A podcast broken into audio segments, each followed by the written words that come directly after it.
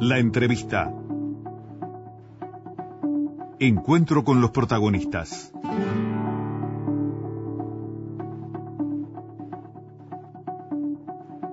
9 de la mañana, 12 minutos. Bueno, el próximo domingo 27 de octubre, bien lo saben, se va a realizar la elección nacional, en la cual vamos a elegir presidente, vicepresidente de la República, integrantes de la Cámara de Senadores, integrantes de la Cámara de Representantes, integrantes de las juntas electorales de cada departamento y obviamente la Corte Electoral está trabajando duro por estos días, aunque me han dicho que está todo bastante organizado. Vamos a ver qué dice el ministro de la Corte Electoral, Pablo Klappenbach. Gracias, Pablo por acompañarnos en estos días tan agitaditos. No, por favor, gracias a ustedes porque es bueno poder explicar lo que estamos haciendo. Dejaste la música barroca a un lado, ese amor tan Lamentablemente, sí. Pero bueno, bastante que este año pude hacerlo, lo que hice y nos dimos, este, ese grupo fantástico de gente, nos dimos el gusto que nos dimos de haber hecho el Orfeo de Monteverdi pero ahora dedicado a las elecciones. Muy bien, vamos a, otras músicas entonces, Pablo. ¿en, qué etapa está? ¿Está todo organizado? Bueno, obviamente sí, pero podríamos decir que lo más notorio de lo que está haciendo la Corte es mm. la instrucción a los funcionarios públicos y escribanos públicos que integran las mesas, ¿verdad? Eso ya está sucediendo en todo el país y sucede prácticamente hasta el viernes antes de las elecciones. Y también ya se está trabajando en cada oficina lo que en nuestra jerga llamamos el sembrado de urnas es estar armando todos los paquetes que llevan desde las lapiceras, las gomas, las hojas de votación que entregaron los este, los partidos ante cada oficina para que estén a, la, a primera hora en el cuarto secreto.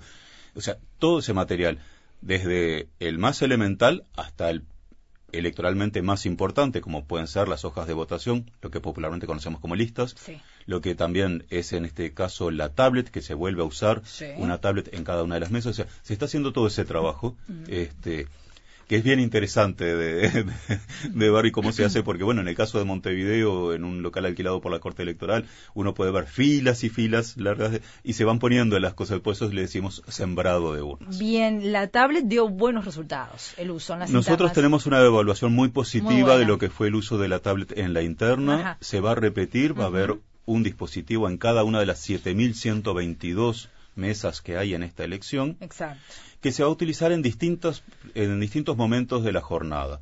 Me parece importante resaltar el momento que se va a utilizar en el escrutinio. Va a ser un elemento auxiliar, la ley de elecciones sigue estableciendo cómo se hace el escrutinio, se va a hacer igual que siempre, mm.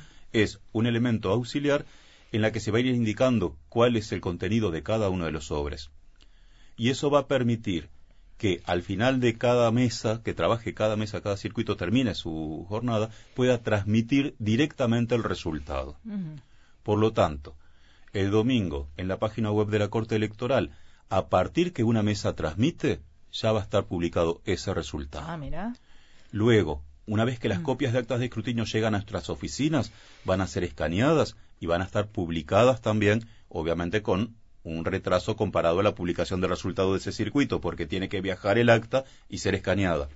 Pero entonces va a estar a disposición de la ciudadanía, de cada circuito, el resultado que se transmitió, el acta escaneada, para que puedan ver absolutamente todo con lo más cristalino posible. Así que creemos que es un avance muy importante Seguramente me vas a preguntar a qué hora entonces vamos a tener buena cantidad no se de me resultados. La pregunta del millón. ¿Verdad? Eh, entonces voy a decir lo siguiente. no te voy a decir una hora, por eso me adelante. Este, pero en las internas, la primera mesa que transmitió lo hizo a las nueve de la noche, la última lo hizo a las cuatro de la mañana. Bien. ¿Verdad? Eso demuestra que hay este, distintos eh, estilos de trabajo por cada comisión receptora de votos. Sí. En las internas votó un 40%, con una este, cantidad de partidos participando y a su vez de, hojas de votación mucho mayor. Claro. O sea que yo no hablo de dificultad, pero sí es otro nivel de otra, este, otra forma de trabajo en ese escrutinio. Este escrutinio es con menos hojas de votación, pero lo histórico es que vota por encima del 90%. O sea que cada mesa va a tener más del doble de los votos que escrutar. En las internas, a las 12 de la noche, teníamos publicado el 80% de las mesas, los resultados del 80% de las mesas, a la 1 de la mañana el del 90%.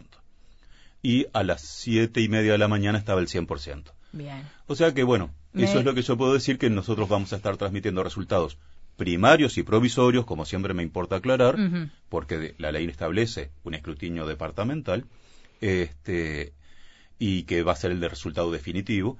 Pero bueno, vamos a, transmitir los resultados primarios y provisorios y las actas de esos resultados de cada uno de los circuitos. Un título puede ser a medianoche se conocerían los resultados. tu titulas, yo, doy información y tú titulas. bueno, no estoy tan lejos, me parece. Em, también la gente va a tener la opción de votar la reforma propuesta por el senador Larrañaga. ¿Eso a ustedes qué les implica, Pablo? En el caso de la, este, la reforma este, de constitucional que está planteada, eh, la Corte Electoral es quien imprime la papeleta este, por la cual este, se establece que se adhiere a esa, esa reforma y, está todo previsto los mecanismos en los cuales hay cantidad suficiente en cada una de las urnas porque es así, es responsabilidad de los integrantes de mesa ir reponiendo durante la jornada. Este, y también en cada una de nuestras oficinas quedan stock de papeletas por si fuera necesario este, porque por algún inconveniente se, se supera la cantidad que se está entregando en cada una de las urnas.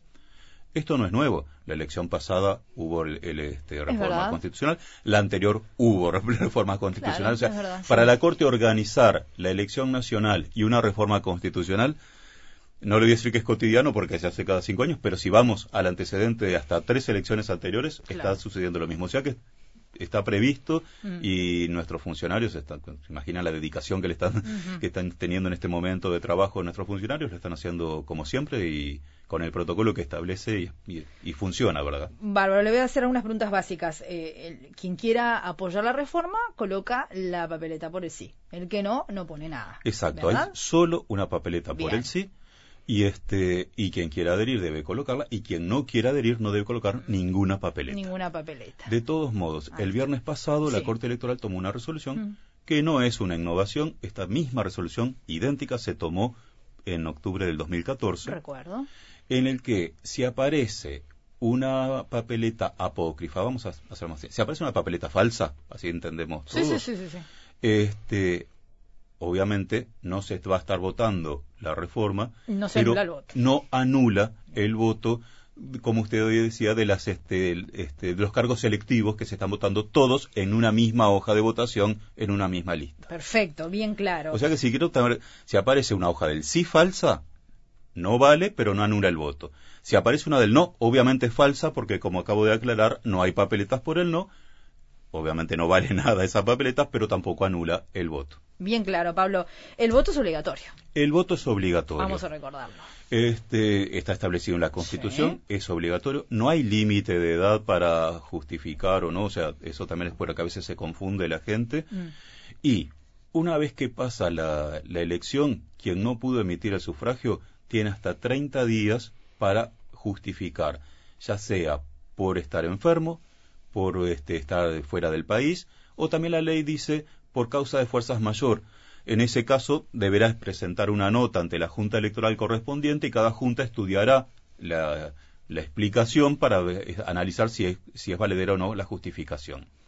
Quiero aclarar que en caso de, de, que hubiera segunda vuelta el 24 de noviembre, la justificación comienza recién el 26 de noviembre para cualquiera de las dos instancias. O sea, si, si la Corte Electoral, que a la semana, cuando termine el escrutinio departamental, va a anunciar si hay segunda vuelta o no, si llega a haber, el plazo comienza el 26 de noviembre. Si no lo hay, comienza después de la elección de octubre. Bien, eh, usted hablaba de 7.122 circuitos en todo el país, 808 rurales. Sí, eh, menos Montevideo, todos los departamentos tienen circuitos rurales.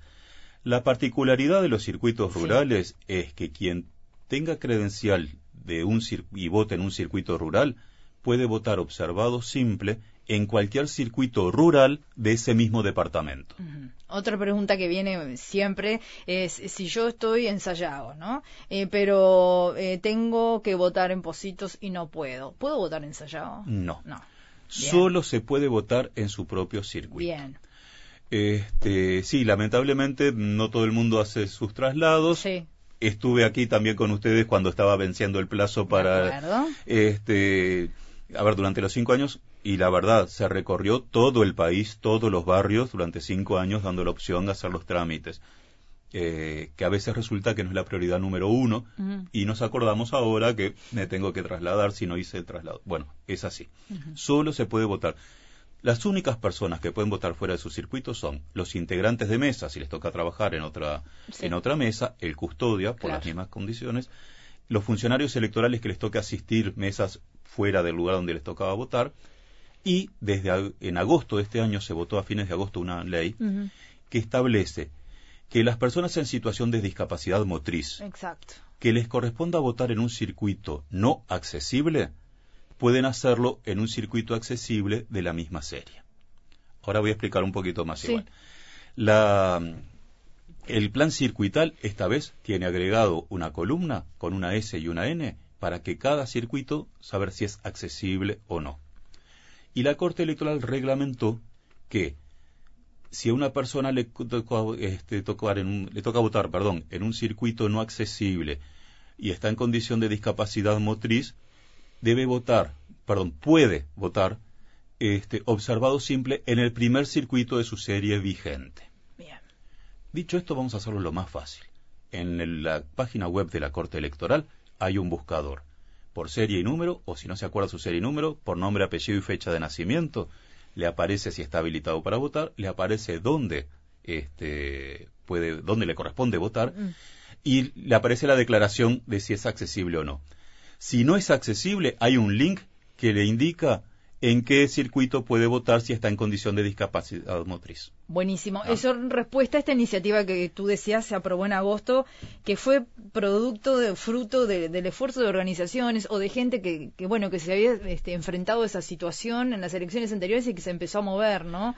Este, y que logró esto que está es y logró esto que a ver es un es un paso fundamental para que, todos tengan derecho mm. al voto, por supuesto eh, también pone en evidencia la infraestructura a la que nos enfrentamos. Ah, sí. Porque desde que se votó, la, ley se votó a finales de agosto. Eso quiere decir que todas nuestras oficinas tuvieron que recorrer de nuevo todos los locales que estábamos usando para identificar y hacer ese relevamiento. Para, y, por ejemplo, este, yo obviamente no tengo de memoria todos los planes circuitales, pero es, son muchos los circuitos no accesibles Muchos de ellos son centros de formación, de estudio, centros de estudio, muchos son oficinas públicas. Este, yo no sé si, por ejemplo, este lugar tiene otro acceso distinto al que yo entré. No, claro. Eh, la corte electoral no es si alguien quiere ir a hablar conmigo está en silla de ruedas no puede tengo que bajar yo a la ah, puerta no puede ir a donde yo trabajo falta mucho o sea ¿eh? que mm. falta mucho pero esta ley logra esto a mí me importa aclarar un detalle cuando dije puede es si a una persona en situación de discapacidad motriz le toca votar en un circuito no accesible, pero está en condiciones, por ayuda, porque el, motivo por el que se declara no accesible no le impide acceder a ese circuito, puede votar común y sin ningún problema en ese circuito, ¿verdad? Entonces es, es una posibilidad, no un deber, el que vote en un circuito declarado accesible, que en ese caso van a votar observado simple, van a tener que firmar este, la hoja de identificación que tiene validez de declaración jurada, porque entonces es de esa forma en que se hace responsable el propio elector declarando, y, con todo lo que significa desde el punto de vista legal este, una declaración jurada de que este, está en situación de discapacidad motriz. Cualquier persona que vote observado debe hacerlo sí o sí con su credencial.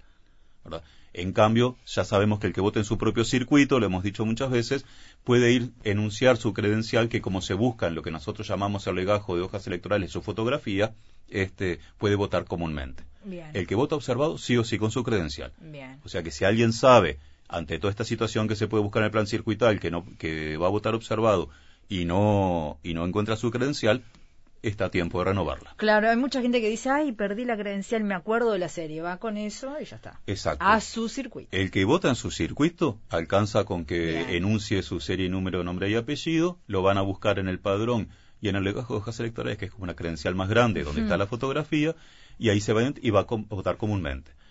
Pero quien vote observado, ya sea por ser integrante de mesa en otro circuito, eh, custodia, y en este caso personas en situación de discapacidad motriz, sí, que si votan observado, sí o sí con su credencial. Un padrón de 2.699.000 personas. ¿no? 2.700.000. 700.000. Sí. Una señora pregunta, tengo 94 años, ¿tengo que ir obligatoriamente? Sí. ¿Y la multa cuál es? La multa es una unidad reajustable. Bien. Y en caso de ser funcionario público o profesional, dos unidades reajustables. Bien. Hacemos una pausa brevemente y enseguida volvemos, Pablo. Seguimos conversando con el ministro de la Corte Electoral Pablo Klappenbach.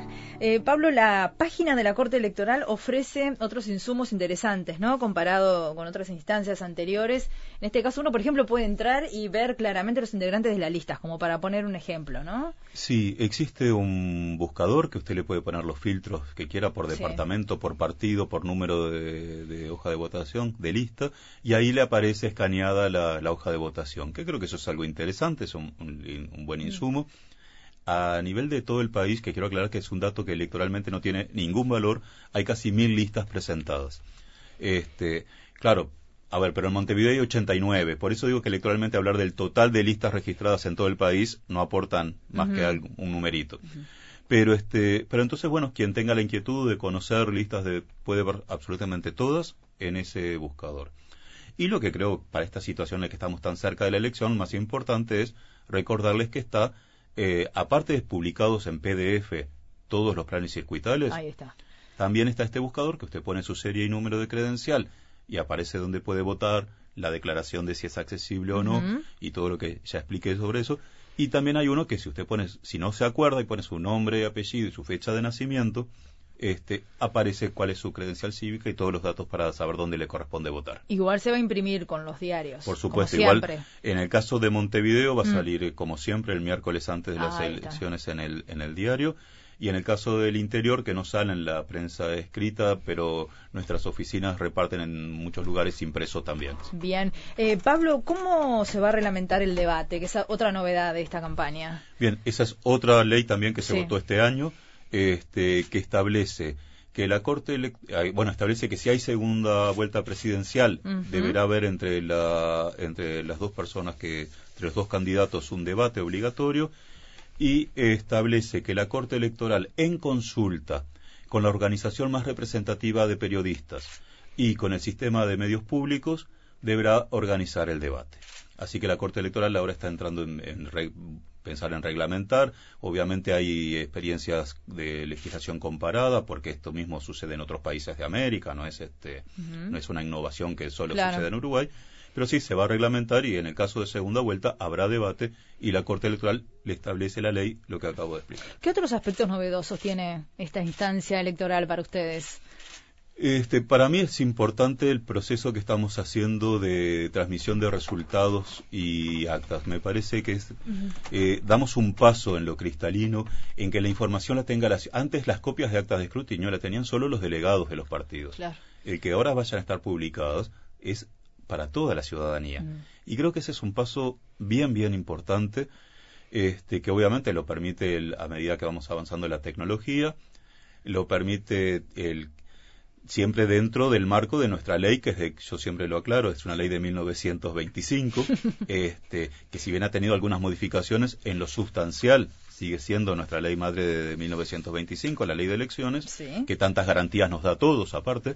Entonces, este, por ejemplo, bueno, el uso de la tablet, que haber avanzado a tener este, este mecanismo auxiliar, eso es importante aclarar, es lo que nos permitió que todos conocieran antes de irse a dormir. A ver, vamos a decirlo fácilmente. En las internas, antes de irse a dormir, toda la gente conoció el resultado. Exacto. Que faltaran de, este, detalles, ese es otro, de este, sí, porque ya le digo, hubo mesas que terminaron su escrutinio a las 4 de la mañana, como sucede en todas las elecciones. Pero creo que son avances bien importantes en lo que tiene que ver con que la democracia es de todos. Y bueno, que tener esta oportunidad de, brindarlo así, eh, a mí me pone orgulloso. ¿Y las mil listas, no? Que se presentaron, ¿se presentaron todas a último momento? Eh, casi. Bien uruguayo. sí, porque recuerdo que el viernes aquí. Sí, el viernes fue el 27 de septiembre, por ley está establecido, son 30 días antes de las elecciones.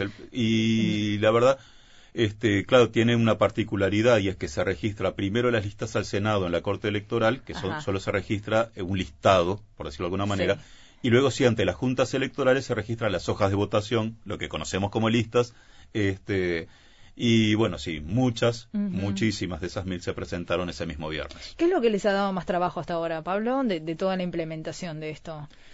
Y, por ejemplo, el que se aprueben leyes este, que, que la Corte tiene que cumplir. Vamos a aclarar, o sea, hay leyes y la Corte las cumple. Sí.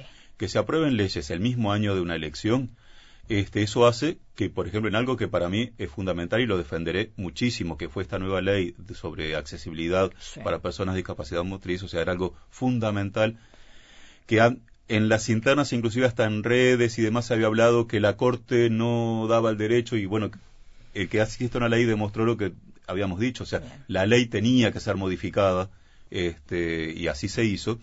Pero, por ejemplo, nosotros ya teníamos relevados todos los locales de votación, porque así lo habíamos hecho para los internos. Y volvieron a hacerlo. Y hubo que hacerlo en todo el país de nuevo. Claro, claro, claro. Este, y bueno, y, son, después siempre estamos con, pero con las cosas anecdóticas de que un proveedor te entrega las cosas 10 días después y tenés que entonces apurar los, este, los plazos y eso. Te iba a preguntar por los sobres Manila que vi en la, en la página que no hay. Increíblemente, este, las, los, este, las agrupaciones nacionales, para entender los sectores que quisieran entregar este, hojas de votación, las listas, para que el comienzo de la jornada estén en el cuarto secreto, también eh, hay una ley que así lo permite, se entregan ante todas las oficinas del país y se reglamentó que es en sobres de papel manila que cada uno entrega. Y se agotaron. Y hubo que aclarar que, bueno, obviamente se podía hacer en otros sobres de papel, aunque no fuera papel manila, que, que la verdad la definición es porque uno está acostumbrado a decirles así desde el punto de vista administrativo, ¿verdad? Uno desde siempre habla del sobre de papel manila. Pero, por ejemplo, se agotaron los sobres de papel manila. Ahí está. ¿Y otra particularidad? ¿Alguna otra? Y no, después estamos, este, por ejemplo, este, nosotros imprimimos documentación en nuestra propia imprenta cuando tiene valor electoral, este, por ejemplo, la constancia de que usted votó, que son nominativas. Eso lo imprimimos nosotros, no, no, lo, no lo mandamos este, imprimir en otra imprenta porque significaría que, que, alguien puede estar haciendo copias o algo. O sea, tiene que tener un control electoral que lo hacen nuestros funcionarios. Ustedes saben que la Corte Electoral es el único organismo que todos los funcionarios tenemos declarada nuestra afiliación política. de esa manera es como funcionan los controles este, internos. Pero bueno, también este, pero la verdad con un apoyo interinstitucional muy grande. Por ejemplo, el, el tema de imprimir este, con el IMPO este, desde los instructivos, los manuales de procedimiento para los integrantes de mesa, las copias de actas de escrutinio, ha sido un trabajo enorme. Con el tema de las tablets, eh, nuestro proveedor es UTE, que es con el que siempre se ha trabajado desde 1999 en el tema del software pero Facultad de Ingeniería con un aporte fundamental en todo lo que ha sido los, este, los test los, este, de, mm. software y demás. Eh, AGESIC con todo lo que tiene que ver con la seguridad informática. Eh, Antel, obviamente, con todo lo que tiene que ver la transmisión de, este, porque se hace a través de una red privada esa transmisión, que no lo aclaré y era importante. No se hace ni por Wi-Fi ni de nada, es por una red privada de la Corte, aportado y trabajado con Antel. Y por supuesto el plan Ibirapitá, que nos, nos entrega las, y trabajan cargando todas las tablets. La verdad que sentir que hay un, un trabajo interinstitucional, perdonen, de, este, de esa categoría, de ese nivel, para lograr resultados como el de la interna, que fue tan bueno, este, es para recalcar. Bien, ¿los funcionarios dieron abasto o necesitan más? Siempre se necesitan más. Sí, pero trabajamos todos y, y, salió todo este. O sea que la verdad acá este, funcionarios de la Corte Electoral están trabajando un mayor horario durante ya hace meses, este, porque es lo que sucede en, este, en estos periodos. Y luego en integrantes de mesa, este, lo de siempre, la ley tiene previsto tres suplentes y eso nunca en una elección en Uruguay es un problema que no comience la votación a las 8 de la mañana, cosa que cuando vemos otros países es a veces un problema. En Uruguay este, tenemos la anécdota de que se durmió y tenía la llave de la puerta y entonces empezó un poquito más tarde, pero nunca, o sea, es, es un caso, es un anecdotario y no, y no cambia de, este, la organización de la elección. Pablo Klappenbach, ministro de la Corte Electoral, gracias eh, por acercarse hasta aquí en estos días tan agitados y bueno, nos vamos a seguir comunicando sin duda, están en plena zafra. Estaremos en contacto que los dos estamos trabajando. Gracias Pablo, hasta pronto.